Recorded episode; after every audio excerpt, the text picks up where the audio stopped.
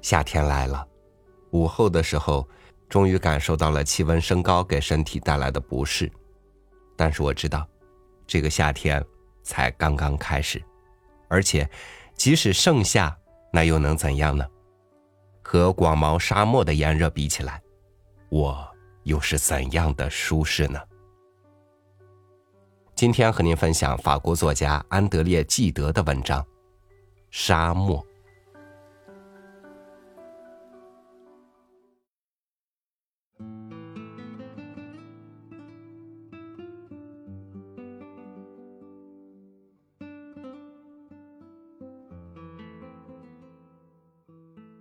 多少次黎明即起，面向霞光万道、比光轮还灿烂的东方；多少次走向绿洲的边缘，那里的最后几颗棕榈枯萎了。生命再也战胜不了沙漠。多少次啊！我把自己的欲望伸向你，沐浴在阳光中的酷热的大漠，正如俯向这无比强烈的耀眼的光源。何等激动的瞻仰，何等强烈的爱恋，才能战胜沙漠的灼热呢？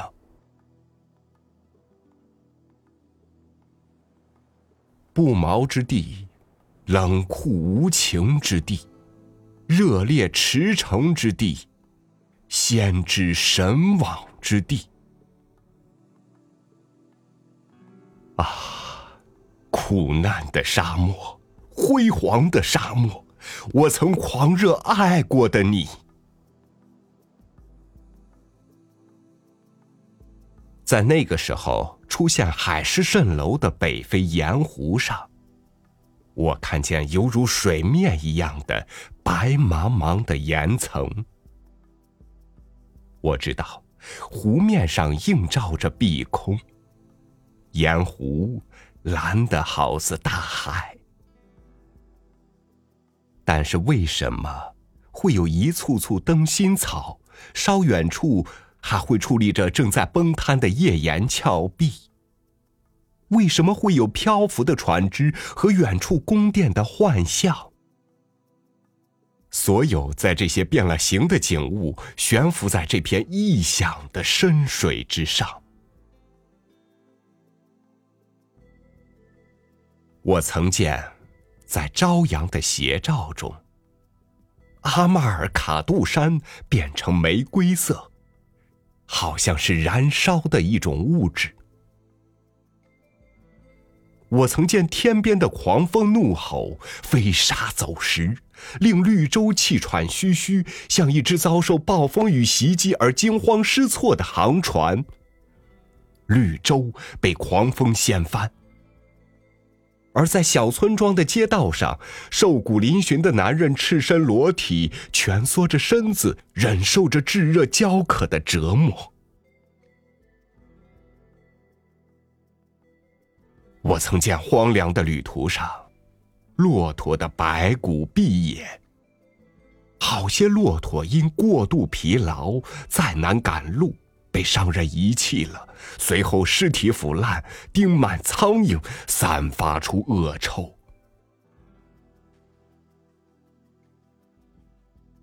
我还想谈谈沙漠，生长细茎针毛的沙漠。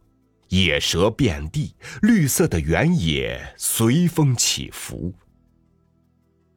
乱石的沙漠，不毛之地，页岩熠熠闪光，小虫飞来舞去，灯芯草干枯了。在烈日的曝晒下，一切景物都发出噼噼啪啪的响声。粘土的沙漠，这里只要有涓滴之水，万物就会充满生机；只要有一场雨，万物就会葱绿。虽然土地过于干涸，难得露出一丝笑容，但雨后簇生的青草似乎比别处更嫩更香。由于害怕未待结实就被烈日晒枯，青草都急急忙忙的开花，授粉播香。他们的爱情是急促短暂的。可是太阳又出来了，大地龟裂，风从各个裂缝里逃遁，大地彻裂的面目全非。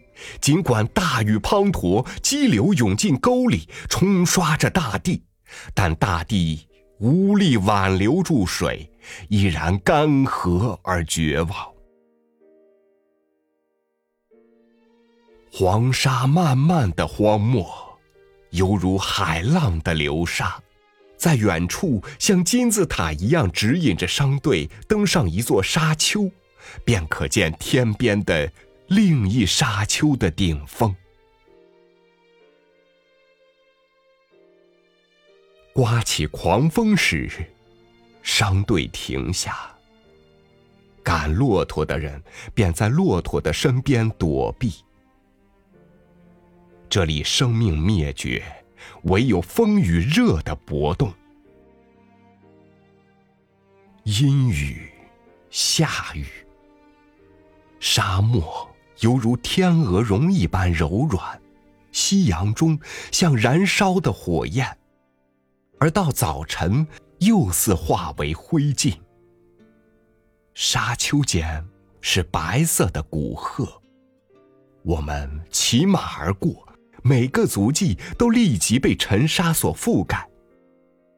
由于疲惫不堪，每到一座沙丘。我们总感到难以跨越了。黄沙漫漫的荒漠啊，我早就应该狂热的爱你。但愿你最小的尘粒，在你微小的空间，也能映现宇宙的整体。微尘呐，你一起何种生活？你是从何种爱情中分离出来的？微尘也想得到人类的赞颂。我的灵魂，你曾在黄沙上看到什么？白骨，空的贝壳。一天早晨，我们来到一座座高高的沙丘脚下避日。我们坐着，那里还算阴凉，悄然长着灯芯草。至于黑夜，茫茫黑夜，我能谈些什么呢？沙丘疏却海浪三分蓝，胜却天空。一片光，我熟悉这样的夜晚，似乎觉得一颗颗明星格外璀璨。